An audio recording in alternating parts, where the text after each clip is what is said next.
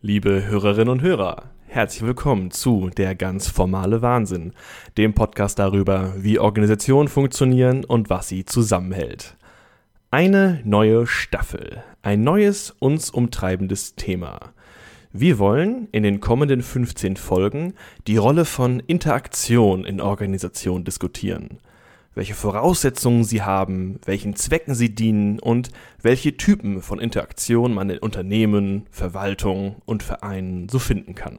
Das Wir ist dabei unverändert. Ich bin Andreas Hermwille und mein Gesprächspartner ist weiterhin Stefan Kühl, Organisationssoziologe an der Uni Bielefeld. Hallo, Herr Kühl. Hallo, Herr Hermwille. Herr Kühl, wir wollen uns ja vor allem deswegen jetzt mit Interaktion beschäftigen, weil Ihr Forschungsinteresse Sie zuletzt in diese Richtung gebracht hat. Vielleicht können Sie Ihren persönlichen Zugang dazu nochmal einordnen. Was war der Auslöser dazu, dass Sie gesagt haben, Interaktion, das ist jetzt besonders spannend für Sie? Ja, ich glaube, das Interesse sind so die kleinen Situationen in Organisationen. Also was passiert eigentlich in dem Moment, wo mehrere Personen zu einem Meeting zusammenkommen? Oder was passiert in so informellen Absprachen zwischen irgendwelchen Sitzungen? Oder was passiert eigentlich in der Kaffeepause? Und ähm, in der Organisationsforschung ist lange davon ausgegangen worden, dass das sich mehr oder minder ja aus der Struktur der Organisation heraus ergibt. Also man begreift ein Meeting in dem Moment, wo man auch die Organisation als Ganzes von ihrer Formalstruktur oder auch von ihrer Organisationskultur heraus begreift. Und uns Organisationswissenschaftler ist aber zunehmend klar geworden, dass es sowas wie Eigenlogiken dieser kleinen Interaktion gibt. Und ähm, das genauer zu begreifen, das ist im Moment ein starkes Interesse, was ich äh, in der Forschung habe. Sie haben gerade schon die Eigenlogiken von Interaktion angesprochen. Das ist so unsere Einflugsschneise, denn man kann ja nicht darüber sprechen, wie ein Meeting funktioniert, ohne sich erstmal mit dieser Logik beschäftigt zu haben. Ähm, deswegen geht unser erster kleiner Block der nächsten drei oder vier Folgen erstmal darum, was sind so die besonderen Eigenschaften von Interaktion und eine große Rolle spielt dabei die wechselseitige Wahrnehmung der Agierenden und Beteiligten in einer äh, Interaktion. Für alle Beteiligten ist klar, dass sie die anderen wahrnehmen und dass sie selbst wahrgenommen werden. Und darum, darum stricken sich dann so verschiedene Folgepunkte. Ähm, wie kann man in diesem Kontext eigentlich wechselseitige Wahrnehmung verstehen? Gibt es eigentlich gibt's, äh, eine, eine Mindestzahl an Sinnen eigentlich, die beteiligt sein müssen für, für Wahrnehmung? Ja, also man muss ja erstmal deutlich machen, was dahinter steckt, wenn man über Interaktion spricht. Und, und Interaktion, da geht es nicht um irgendeine Form von Wechselwirkung, sondern es geht eben um, um eine sehr, sehr spezifische Form ähm, des sozialen Verhaltens, was sich ausbildet, wenn eben Menschen miteinander in Kontakt treten. Da gibt es halt sehr stark standardisierte Varianten. Also in dem Moment, wo ich jemanden anrufe und diese Person nimmt den Hörer ab und antwortet dann drauf, dann findet schon sowas wie eine ähm, Kommunikation statt, wo man auch eben wechselseitig sich eben über ähm, das Hören dann auch wahrnimmt und man weiß auch, wenn es zu Ende ist, nämlich in dem Moment, wo der Hörer dann wieder aufgelegt wird oder das Mobilfon ausgeschaltet wird. Und ähm, wechselseitige Wahrnehmung kann aber auch viel niedrigschwelliger beginnen. Das sind dann zum Beispiel ähm, so während eines, eines Meetings äh, das Zuwerfen eines leicht genervten Blicks einer Kollegin gegenüber, die ähm, äh, das dann nicht ignoriert, sondern äh, nickend äh, zustimmend äh, signalisiert, dass sie diesen Punkt jetzt des Redners, der da vorne steht, auch gerade ziemlich nervig findet. Also es muss gar nicht unbedingt verbal sein, sondern es ist eben wichtig, dass das Signal, was man aussendet, auch von dem Gegenüber entsprechend begegnet wird und darüber können dann auch äh, längere Interaktionsketten entstehen. Telefon funktioniert also als Interaktion. Ähm, ich möchte erstmal so ein bisschen abklopfen, dass wir, diesen, dass wir den Begriff auch wirklich fest haben. Wenn wenn wir uns gerade nicht sprechen würden, sondern ich würde Ihnen schreiben. Wir wären jetzt in einem Echtzeit-Chat-Programm. Ist das Interaktion oder ist das wie 17. Jahrhundert Briefe schreiben? Ja, da würde ich sagen, dass in dem Moment, wo wir uns jetzt zum Beispiel auch visuell wahrnehmen, ähm, vielleicht die, die körperliche Anwesenheit nicht unbedingt nötig ist. Bei, ähm, ja, wenn wir uns jetzt so Chatnachrichten hin und her schicken, einen kurzen Zyklus, ähm, ja, würde ich sagen, ist es ein Grenzfall. Ich würde eher sagen, das sind so Formen von, von beschleunigten Briefverkehr, der noch nicht unbedingt eben diese wechselseitige Wahrnehmung voraussetzt. Aber natürlich was ganz anderes ist, als wenn man jetzt das 17. Jahrhundert nimmt, wo ein Brief drei oder vier Wochen gedauert hat und dann man wieder zurückgeschickt hat.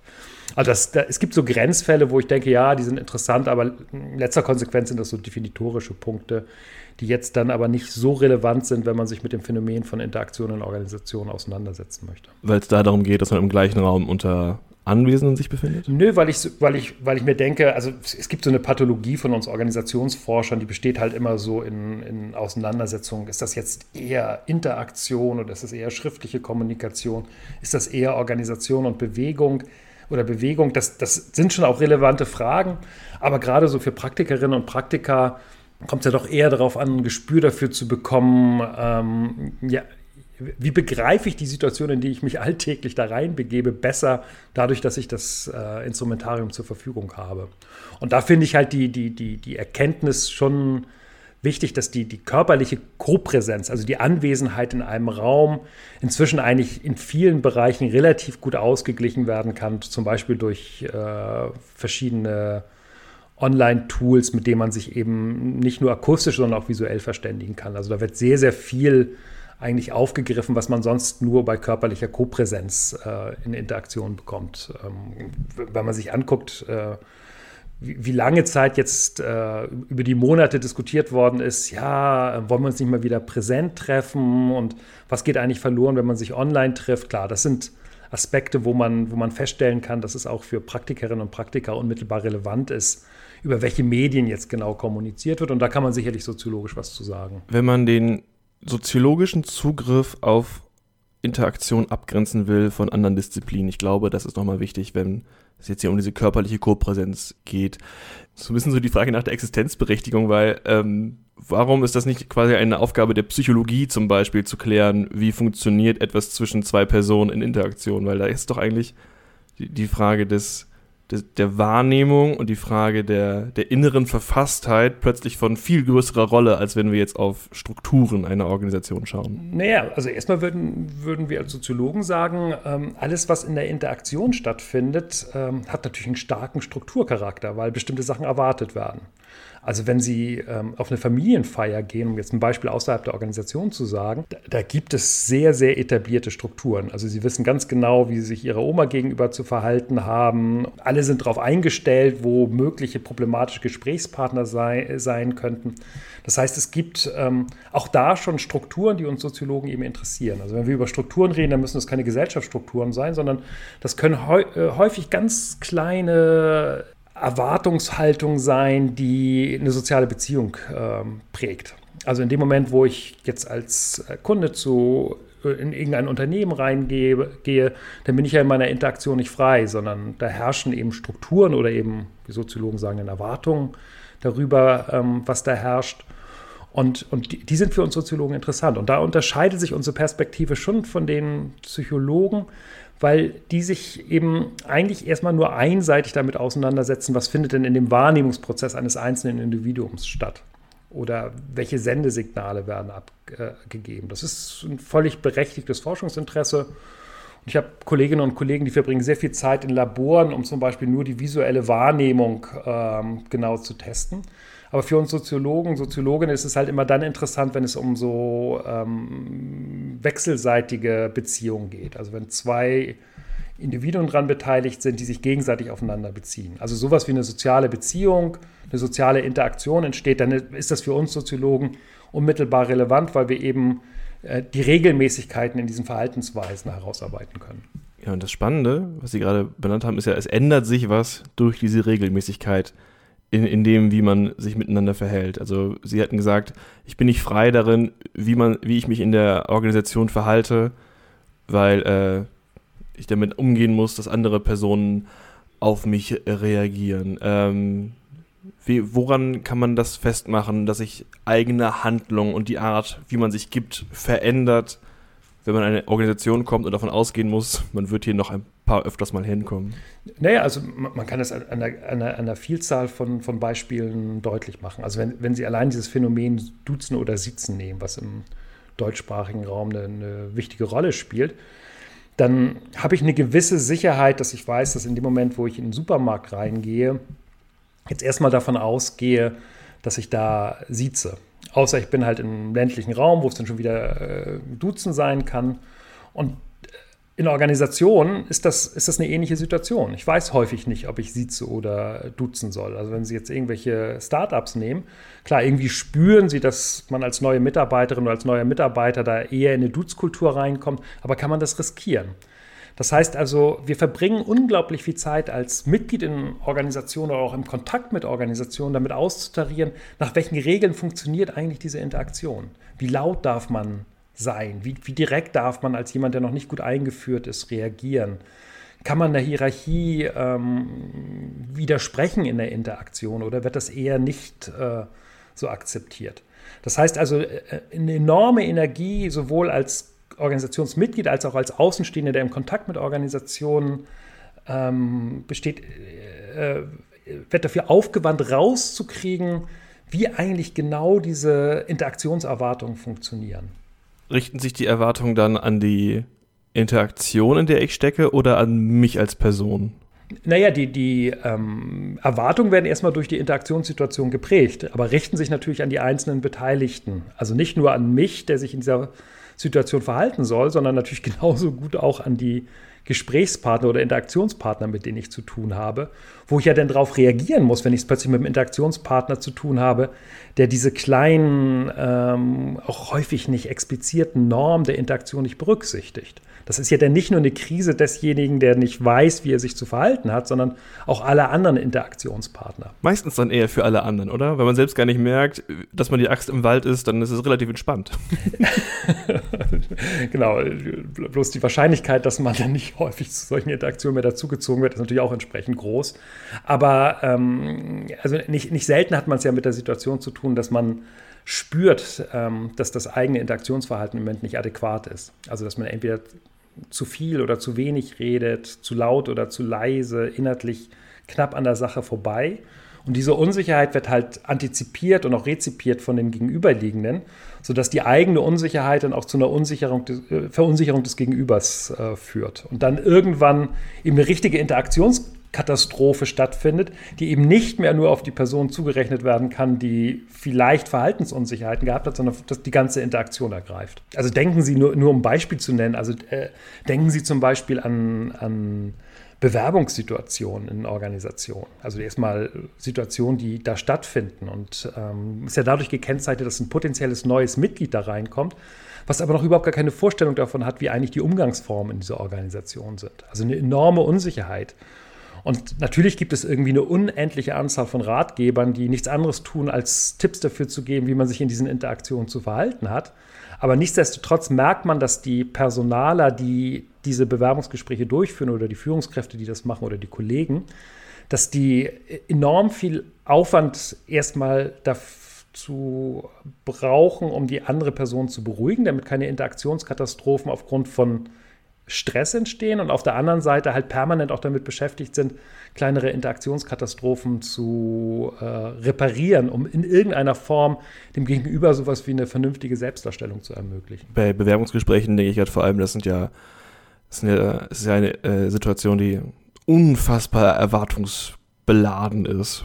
Also jetzt vor, also vor allem denke ich das für die Bewerbungsposition. Das ist ja äh, gleichzeitig authentisch, souverän, ehrlich und ähm, beschönigend und äh, höflich und zugewandt und äh, sich selbst äh, bescheiden und äh, durchsetzungsstark. Genau, ja, durchsetzungsstark darzustellen ist, ist relativ, relativ viel, was man quasi gleichzeitig machen muss. Das ist, das ist natürlich jetzt, jetzt stark aus der, aus der Situation des Bewerbers geschildert. Klar, der empfindet das als Stress. Aber es ist natürlich auch äh, umgekehrt aus der Situation äh, der Organisationsmitglieder, die die Bewerbung durchführen, ja auch eine Stresssituation. Mhm. Weil äh, steckt an. Also natürlich kann man das in irgendeiner Form auch äh, souverän übergehen und sagen, naja, das ist ein Problem des Gegenübers. Aber wenn man davon ausgeht, dass, dass erstmal die Interaktion sowas wie ein, ein Eigenleben hat, dann kann man eben auch davon ausgehen, dass der Stress, der von einer Bewerberin in dem Moment gefühlt wird, auch unmittelbar die Interaktionssituation und damit eben auch den Personaler oder die Personalerin trifft, die davon betroffen ist. Aber ich stimme Ihnen erstmal zu. Also unter Unbekannten findet eine Situation mit extrem widersprüchlichen Erwartungen statt, wo es eben keine klare Regeln gibt, wie sowas eigentlich gehandhabt werden kann. Das heißt, Interaktionen sind auch dafür da, um langsam aber sicher personenbezogene Erwartungen aufzubauen, um dann kommende Situationen zu entspannen. Man muss sich nicht mehr so viele Gedanken machen, weil man mehr erwartet, also weil, weil, weil gesetzter ist, wie man, welche Möglichkeiten des Verhaltens die Beteiligten zeigen? Ja, das ist auf alle Fälle eben für, für uns äh, Soziologen ganz wichtiger Gedanke, dass die ähm, Selbstdarstellung ja ähm, auch entsprechende Bindungswirkung hat. Also wenn ich mich als eine bestimmte Person in einer Organisation eingeführt habe, dann werde ich das nicht so schnell los.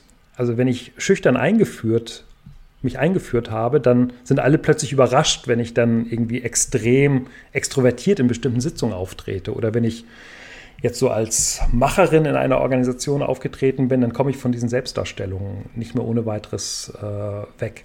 Das heißt, ähm, man baut ein bestimmtes Image von sich als Person auf, was den anderen Personen Orientierungssicherheit gibt. Man hat dann zum Beispiel ein Gespür dafür, wie eine bestimmte Person, die jetzt in der Organisation tätig ist, eine Rolle, einen Job ausübt. Ähm, aber gleichzeitig bindet man dadurch, dass man eben Erwartungen an ein bestimmtes personales Verhalten ranlegt, auch die andere Person an, an diese Sache. Man ist dann irritiert, wenn die Person sich nicht mehr so verhält. Und das macht es dann eben für Leute, die erstmal eine bestimmte Selbstdarstellung in der Organisation abgegeben haben, sehr schwer aus dieser Selbstdarstellung auch wieder rauszukommen. Sie haben gerade eben kurz gestockt, das fand ich interessant an der Stelle, äh, sich schüchtern einführen oder eingeführt werden. Und äh, man baut eine Darstellung. Wer baut die eigentlich? Ja, gute Frage. Hat man jetzt als Mitglied äh, ist mehr in der Hand oder haben die anderen Personen, die auf einen reagieren und die Darstellung annehmen, mehr in der Hand? Ich würde sagen, das ist eine Koproduktion. Beide sind daran beteiligt. Also in, in dem Moment, ähm, wo ne, mir eine bestimmte Erwartung, wie ich mich zu verhalten habe, in der Organisation herangetragen wird, dann lasse ich mich ja erstmal auf die verlangte Selbstdarstellung ein und ähm, fange dann zwar an, damit zu spielen, aber es ist erstmal eine Erwartung, die von außen herangetragen wird. Und umgekehrt ist es so, dass wenn ich innerhalb des Rahmens anfange zu spielen, klar, dann entwickle ich bestimmte Selbstdarstellungen. Ähm, ich bin ja kein, kein Roboter in der Art und Weise, wie ich in Interaktion agiere, sondern habe da auch äh, hohe Handlungsmöglichkeiten. Und auf die wird dann wiederum reagiert. Das heißt also, sowohl äh, der, der Sender als auch der Rezipient bauen gemeinsam an dem Image der einen Person und binden damit diese Person oder äh, beide binden dadurch die Person in ihren Selbstdarstellungen. Es klingt eigentlich überraschend anstrengend dafür, dass wir uns in einer Organisation befinden. Also weil es ist ja ist mal komplex und erwartungswidersprüchlich. Ist nicht eigentlich die, die formale Struktur einer Organisation dafür da, diesen gesamten Aufwand zu verhindern. Also, dass man äh, fester setzt, wie Leute sich zu verhalten haben, damit man nicht die ganze Zeit rumtarieren und in seinen Selbstdarstellungen unsicher sein kann und muss. Ja, guter Punkt. Also würde ich auch ähnlich sehen. Das ist ähm, ja sowas wie eine erstmal eine Erleichterung.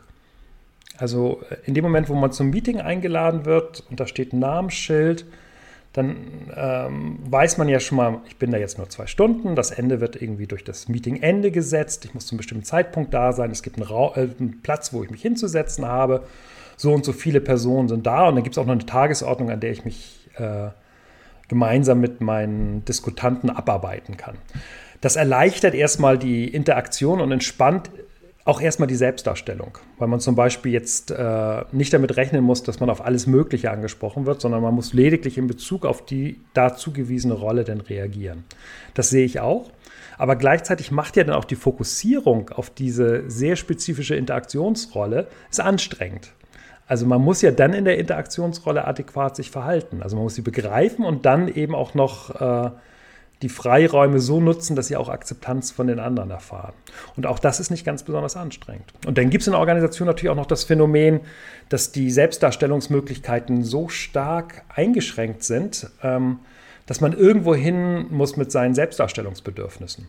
Also wir wissen aus Forschung über Fließbandarbeit, dass ähm, das extrem anstrengend ist, weil man ja in der, in der sehr monotonen Tätigkeit als Person nicht erkennbar ist.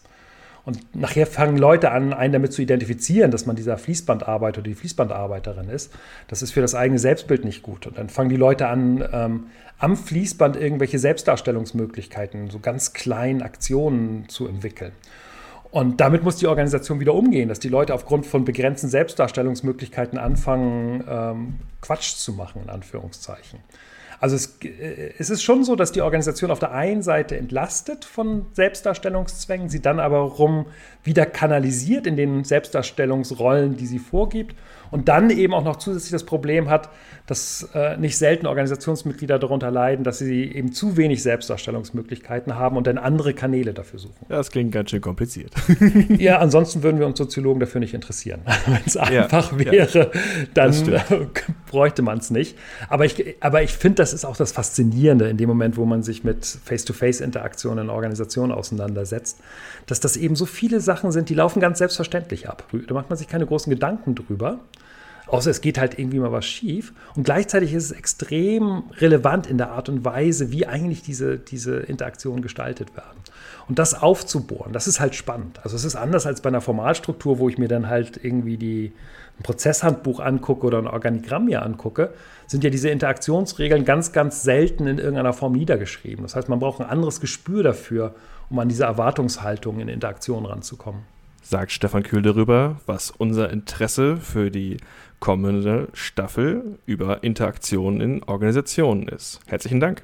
Ich bedanke mich auch. In der nächsten Folge gehen wir dann in die ersten Details tiefer rein und diskutieren, welche Möglichkeiten des Eindrucksmanagements zur Verfügung stehen. Wie also Teilnehmende von Interaktionen versuchen bewusst zu gestalten, welche Wahrnehmung ihr Publikum von ihnen hat.